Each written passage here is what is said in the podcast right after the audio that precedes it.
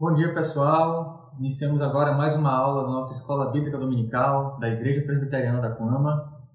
Sejam todos muito bem-vindos. A graça e a paz do nosso Senhor Jesus Cristo estejam com todos vocês. Vamos falar hoje sobre o capítulo 4 da Confissão de Fé de Westminster. Nós já tratamos sobre os capítulos anteriores. É, algumas dessas aulas estão no nosso canal do YouTube, você pode acompanhar se ainda não acompanhou. Mas vamos tratar hoje sobre a criação.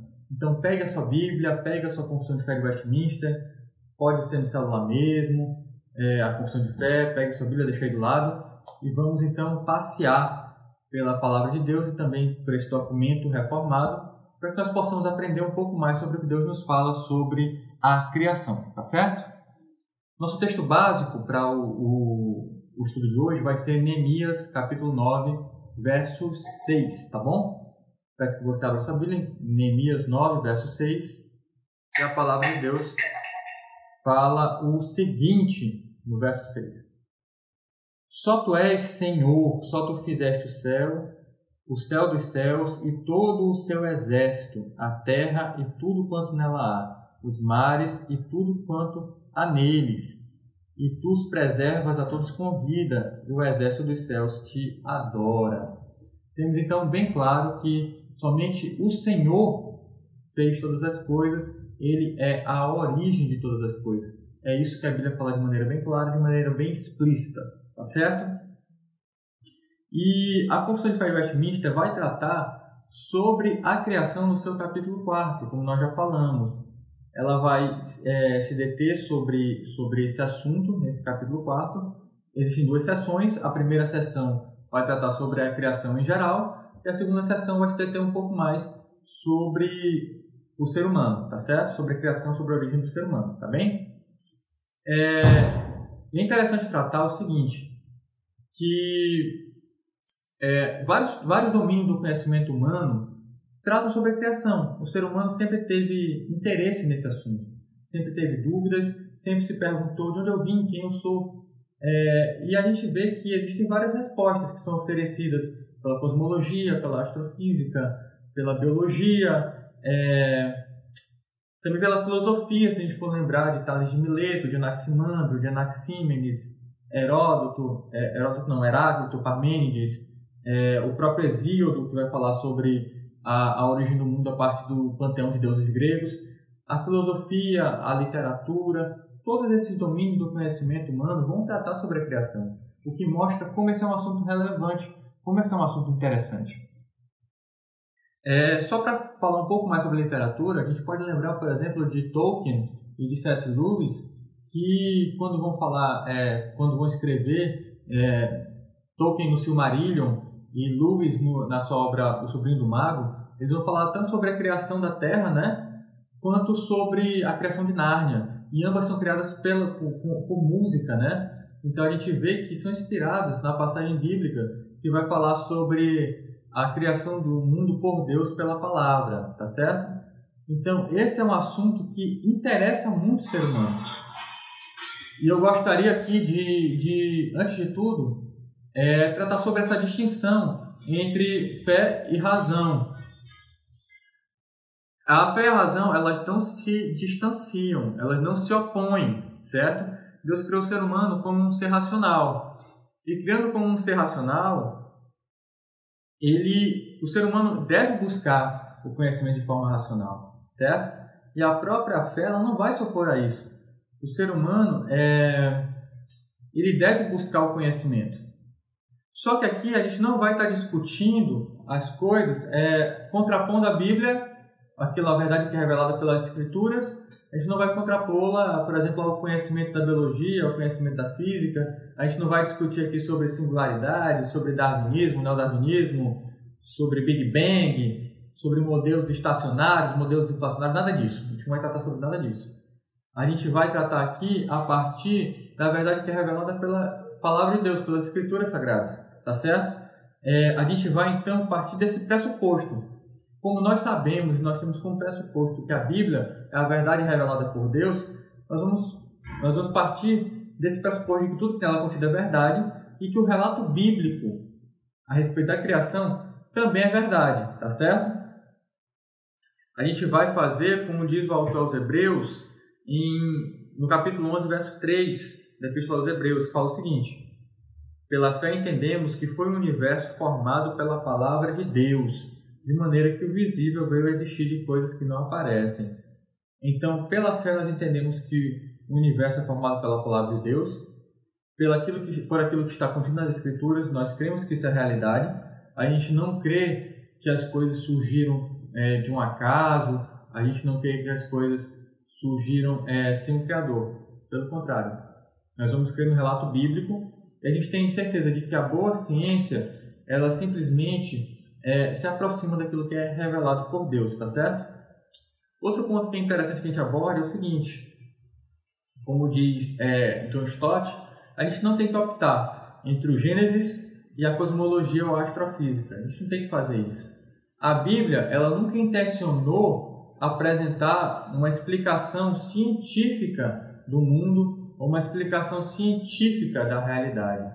Só que assim, como pontos de vista diferentes e diferentes padrões podem falar a verdade de maneiras diferentes, assim também a boa ciência explicará o mundo de uma forma científica e a Bíblia vai apresentar a verdade sobre a criação do mundo nos termos em que ela apresenta, a partir do Gênesis e de outros textos que estão contidos na palavra de Deus, tá certo? Então, a gente não deve tratar a narrativa bíblica como algo irracional ou como algo que escape à nossa razão. Ainda que a nossa razão seja limitada, ela nos permite conhecer e ter a inteligência daquilo que está na palavra de Deus. E a gente vê que o relato bíblico, apesar de não ser um relato científico, ele é um relato lógico, tá certo? E sendo um relato lógico, um relato que, que é apoiado pela integridade das escrituras, por todo o complexo escriturístico e também pela ação do próprio Deus que nos prova, por meio do seu Espírito, que a sua palavra é verdadeira, a partir disso tudo, a gente pode pressupor que o relato do Gênesis é verdadeiro e a gente tem a certeza de que, ao estudarmos aquilo que a Bíblia fala sobre a criação, nós estamos conhecendo aquilo que é verdade, tá bem? Então a gente vai descer finalmente para o texto da Confissão de Fé de Westminster, tá bom? Peço que você acompanhe, diz o seguinte na seção 1 da, do capítulo 4 da Confissão de Fé de Westminster. Aprove a Deus o Pai, o Filho e o Espírito Santo para a manifestação da glória de seu eterno poder, sabedoria e bondade, no princípio, criar ou fazer do nada o mundo e todas as coisas existentes nele, quer visíveis, quer invisíveis, no espaço de seis dias e tudo muito bem, certo?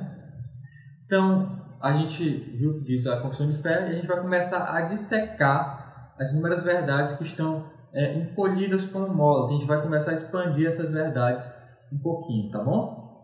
A primeira verdade que a gente colhe é a seguinte: nada que existe no universo, quer seja uma coisa visível, quer seja algo invisível, nem qualquer coisa que é, existe em substância ou em forma, é autoexistente ou eterna, tá certo?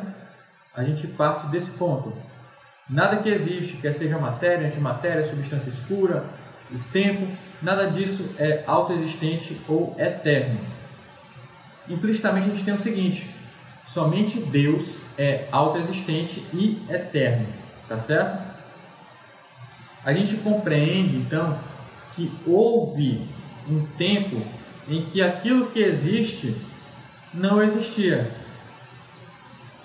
E é, é a gente vai ver prova disso, por exemplo, em João 17, verso 5 e verso 24 também, quando Cristo fala da glória que ele tinha com o Pai, antes que houvesse o mundo, certo?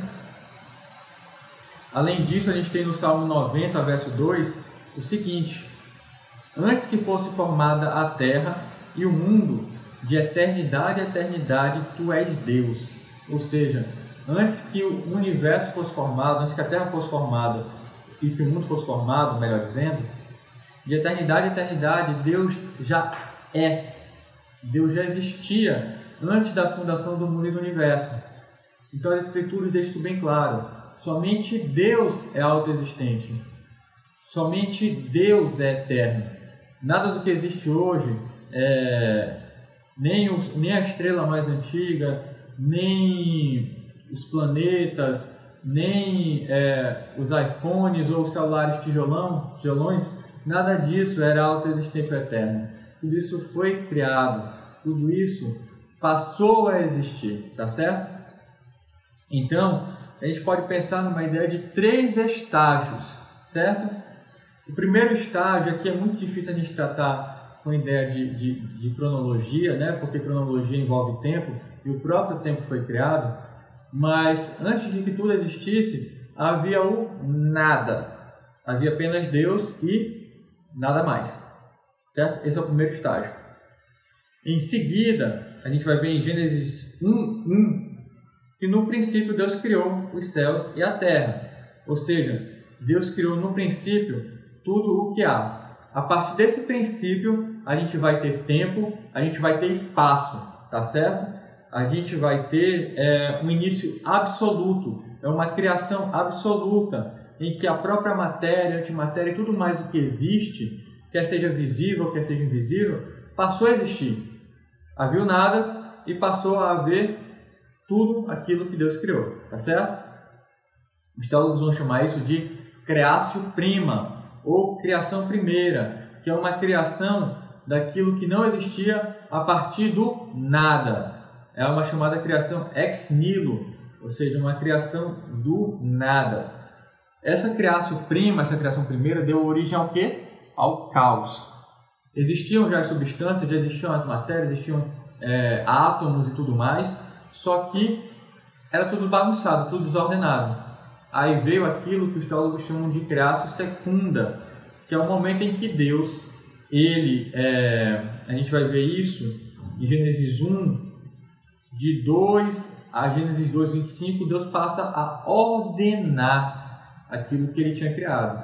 Ou seja, Deus criou o material e depois passou a ordenar esse material. E aqui material não estou falando de matéria, estou usando apenas é, para dizer que aquilo que foi criado passou a ser ordenado, tá bem? Essa é a criação secunda. Então a gente vai ter esses três estágios. Existia Deus e o nada. Então Deus fez a, a, primeira criação e aquilo que existe passou a existir a partir do nada, ou seja, Deus não simplesmente transformou matéria, é, e aí Deus então passou a ordem nessas coisas. Esse é o último estágio. A partir do momento em que tudo já tinha sido criado, é que a gente pode falar então em conservação da matéria, lei de Lavoisier, essas coisas todas, tá bom? Porque é, não, não havia matéria antes.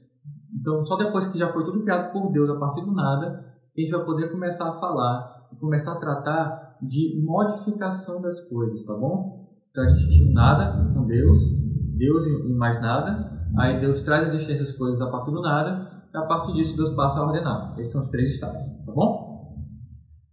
Outro ponto que é relevante, a gente vê que as escrituras sagradas revelam que o nosso Deus, ele, ele participou ele participou é, na, da, da, criação, cada uma das pessoas da Trindade Divina participaram da criação do mundo, tá certo?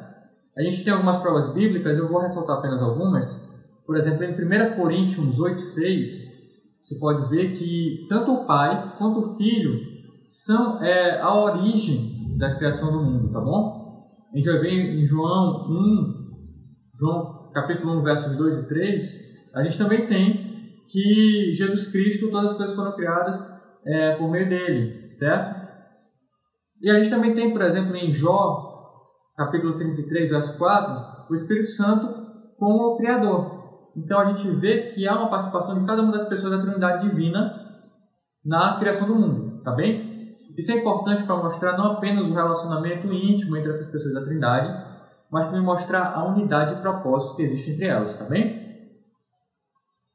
É, outra coisa, é importante que a gente é, é, perceba que Deus ele é, ele é criador das coisas a partir do nada, porque isso revela a soberania do próprio Deus. Imagine o seguinte: imagine que você queira pintar um quadro e você tem um quadro já na sua cabeça e você peça para alguém comprar é, 12 tintas diferentes e você coloca o número de série e coloca quais são as tintas que você quer. Só que a pessoa vai à loja, vai a outra loja e só acha 11 dessas tintas, não acha as tintas todas. Então a pessoa não consegue fazer aquilo que ela queria fazer, o quadro que ela queria pintar. Ela vai ter que, vai ter que misturar algumas tintas para tentar fazer uma coisa, mas vai, não vai ficar a mesma coisa. Se Deus ele só pudesse ordenar as coisas que já existiam e não tivesse criado tudo o que há, ele ficaria limitado tanto pela qualidade do que existe quanto pela quantidade.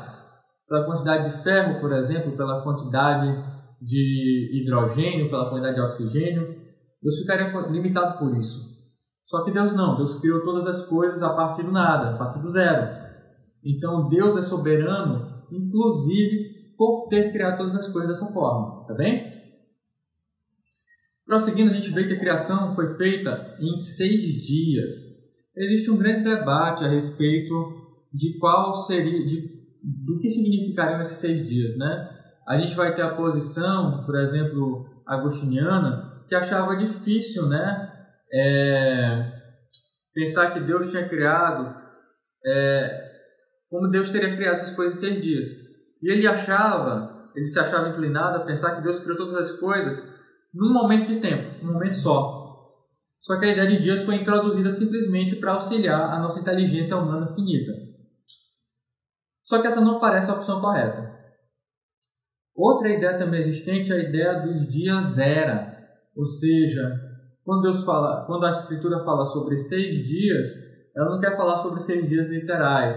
Ela quer falar que cada dia seria um longo intervalo de tempo, é, uma longa era durante a qual foi desenvolvido. No começo foi criada a luz e depois foi criado, é, foi separado as águas que estavam em cima, as águas que estavam embaixo, tudo mais. Isso seriam longos períodos de tempo. Então seriam dias literalmente tomados. Outra ideia é de que seriam de fato seis dias literais, ou seja, dias é, mais ou menos 24 horas, só que esses dias é, um intervalo entre eles de um período de tempo muito longo. Essas, essas é, duas ideias que a gente fala de dia zero e de dias separados por intervalo de tempo, elas vão querer é, adequar é, o relato bíblico a uma noção evidencialista de que o mundo seria muito antigo e não teria apenas o tempo que é retratado no Gênesis. Essa não parece a melhor ideia, a gente vai tratar disso agora com um pouquinho devagar. A gente tem o primeiro seguinte: a Bíblia ela fala efetivamente em seis dias. Ela não fala em criação de uma só vez. Ou seja, aquela ideia de, de Agostinho, é, ela não tem tanto respaldo escriturístico porque a Bíblia fala de seis dias, ela não fala de um momento só. Isso fica bem claro. Certo? Outra coisa, a gente vê que há um motivo para a criação ser feita em seis dias, ter sido feita em seis dias. A distribuição da obra de Deus em seis dias nos ajuda a refletir melhor sobre tudo aquilo que Deus criou. E o sétimo dia nos dá uma pausa para refletir sobre isso. Ou seja, se tudo tivesse sido criado assim uma vez só, sem que a gente estivesse vendo esse roteiro, esse percurso que foi percorrido por Deus em seu ato criacional, a gente não poderia observar é, a beleza e o cuidado que Deus foi empregando em cada um desses dias. O cuidado que Deus teve de criar a primeira luz e depois fazer as outras coisas nos dias seguintes, ok? A forma como Deus criou as coisas, não todas de uma vez, também vai ilustrar o infinito poder de Deus dado que a luz foi criada no primeiro dia e o Sol e a Lua e as estrelas foram criadas no quarto dia. Vejam bem, hoje a gente sabe que a luz natural que a gente possui, ela nos é fornecida pelo Sol e também pelas estrelas e pela Lua que reflete a luz solar. Só que Deus ele criou a luz antes de criar os luzeiros. Vejam só como isso é interessante. Deus fornecia de si mesmo a luz. Deus criou a luz é, de si mesmo. Deus não precisava do sol, Deus não precisava das estrelas, Deus não precisava da lua para iluminar. Deus não precisava de nada disso, tá certo? E interessante porque a vegetação foi criada no terceiro dia e o sol foi criado no quarto. Vejam só, como Deus mostra o seu poder infinito, porque a gente sabe que as plantas precisam de luz. E as plantas precisam também do sol hoje em dia. Atualmente as plantas precisam do sol para crescer, para fazer fotossíntese e tudo mais. Só que Deus ele era tão poder, ele é tão poderoso que ele criou é, a luz antes de criar aquilo que, que hoje é, nos fornece luz, que são os luzeiros, né? É, sol, luz, estrelas. E, e, Deus criou a luz antes que os luzeiros que hoje fornecem a luz para as plantas, é, as plantas, as plantas foram criadas antes dos luzeiros. Isso é bem interessante para mostrar o Deus, o poder do, próprio, do nosso Deus, tá certo? Além do mais, a criação do mundo em seis dias retrata o cuidado providencial de Deus sobre, sobre é, em relação ao homem. Porque a gente vai vendo que Deus vai fazendo tudo muito cuidadosamente e o mundo no qual Deus foi colocado, no qual o homem foi colocado, foi um mundo que foi talhado com cuidado pelo próprio Deus. Então Deus criou tudo de uma maneira bem adequada para a sua glória e dentro do, do seu propósito de, de manifestação de sua glória, Deus é, colocou o homem num mundo muito bem ordenado e com uma criação muito bem ordenada, tá certo? Além disso, em relação à ideia de que o mundo teria sido criado de uma vez só, é, de que o universo foi criado de uma vez só, e isso até se assemelha, de certa forma, à ideia de, de Big Bang, a gente vê com Turrentini que apesar de Deus ter, ter escolhido distribuir a criação por seis dias, a criação que ele, que ele a obra de criação que ele realizou em cada um dos dias foi realizada de forma instantânea. À medida que Deus falou, aquilo já, já tomou existência. Aquilo que Deus criou já tomou existência naquele dia. Então, apesar de a obra de cada dia ter sido é, é, realizada no instante, a partir da palavra criacional de Deus, essas coisas tomaram forma de forma instantânea, assim, só que nesses. É, Deus dispôs a obra ao longo dos seis dias, o que retrata a, a beleza e o cuidado do nosso Deus, tá certo? E, e, tem mais um ponto que eu gostaria de destacar ainda nesse particular, a respeito da questão dos dias era, da, da, da teoria dos dias era e da teoria do intervalo entre os dias. A gente percebe que você claramente busca é, acomodar a narrativa bíblica dentro daquilo que são consideradas evidências científicas. Só que isso é inadequado, porque a gente deve ler o mundo a partir das escrituras e não ler as escrituras a partir do mundo, tá certo? É, nisso eu gostaria até de destacar as palavras que Alexander Rod falou com, com, com muita sabedoria em seu, é, nesse livro que a gente tem usado como, como guia de estudos. Ele vai ler, você que tem o livro pode ler na página 120 a 121, algumas verdades a respeito do retrato das escrituras e do retrato da ciência, tá bom? O que, que ele vai falar? Primeiro, o registro em Gênesis foi dado por divina revelação e, portanto, é infalivelmente verídico. Segundo, o livro da revelação e o livro da natureza são ambos de Deus e você vai perceber quando, que quando ambos são adequadamente interpretados, eles coincidem perfeitamente. Ou seja, a boa ciência, a ciência quando realmente conseguir chegar naquilo que verdadeiramente é fato, ela simplesmente vai revelar aquilo que quem conhece as escrituras já sabe. Tá bom? Terceiro, os fatos sobre os quais a ciência da geologia se baseia são ainda muito perfeitamente coletados e muito mais imperfeitamente entendidos não chegou ainda o tempo quando uma proveitosa comparação e ajustamento dos dois registros, o das escrituras e da natureza, possam ser empreendidos. Quarto ponto. O registro de Gênesis, breve e geral como é, foi designado e admiravelmente adaptado para lançar o fundamento de uma fé inteligente em Jeová, como o Criador absoluto e o modelador imediato e governador providencial de todas as coisas. Só que o relato de Gênesis não foi designado nem para impedir, nem para tomar lugar de uma interpretação científica de todos os fenômenos existentes e de todos os traços da história, pregressa do mundo que Deus permitiu aos homens descobrirem.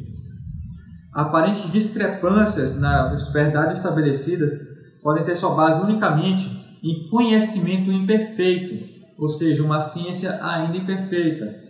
Deus requer de nós tanto o crer quanto o aprender. E Deus nos impõe, no momento, a necessidade de humildade e paciência. Certo?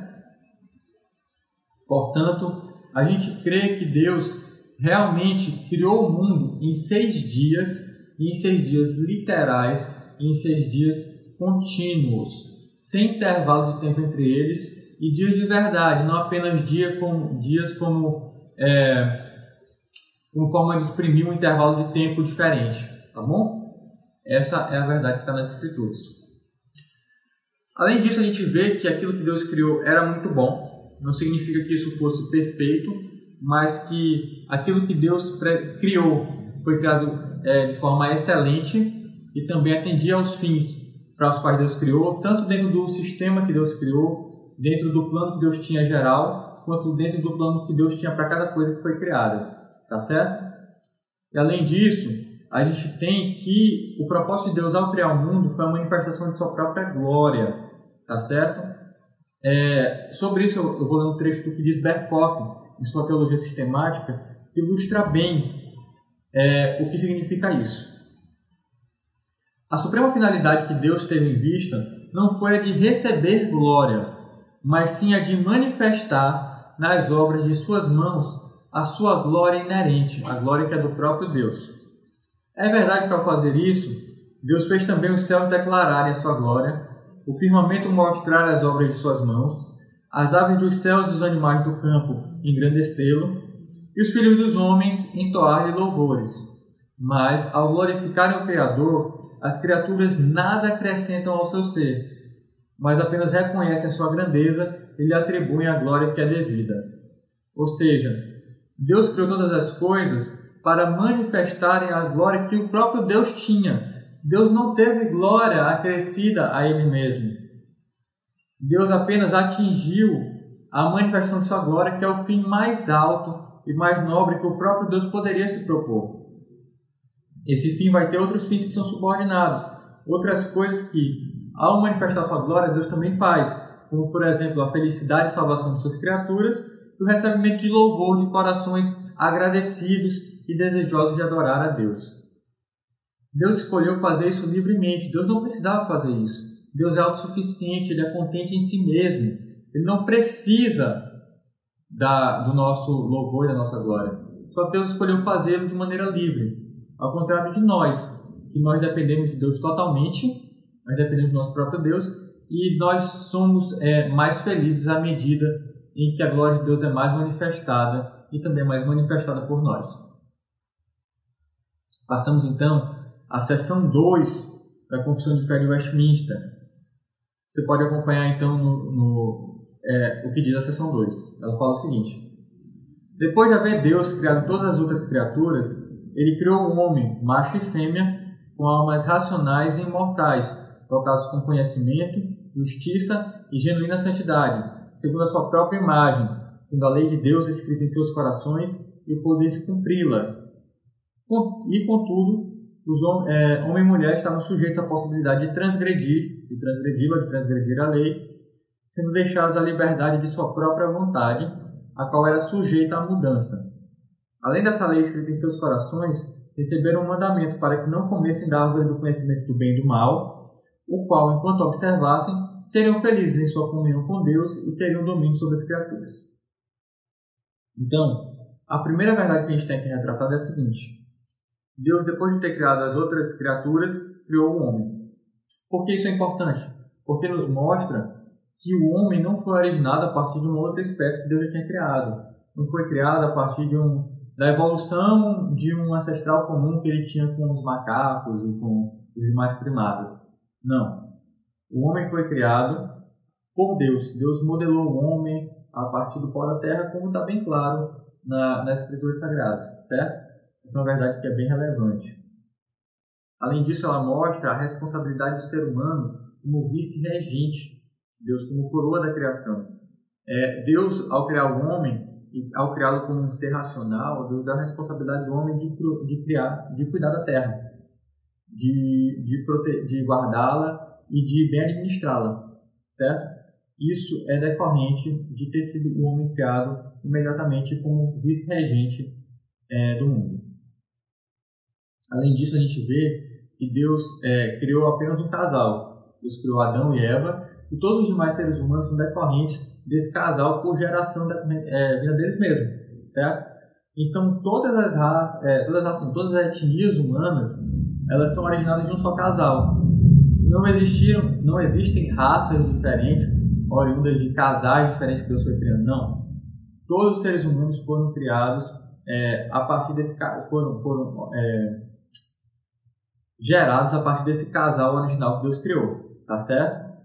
Então existem etnias diferentes, caucasiana, negra, é, os indígenas, os orientais, tudo isso, apenas uma raça só, a raça humana. Não existem raças diferentes.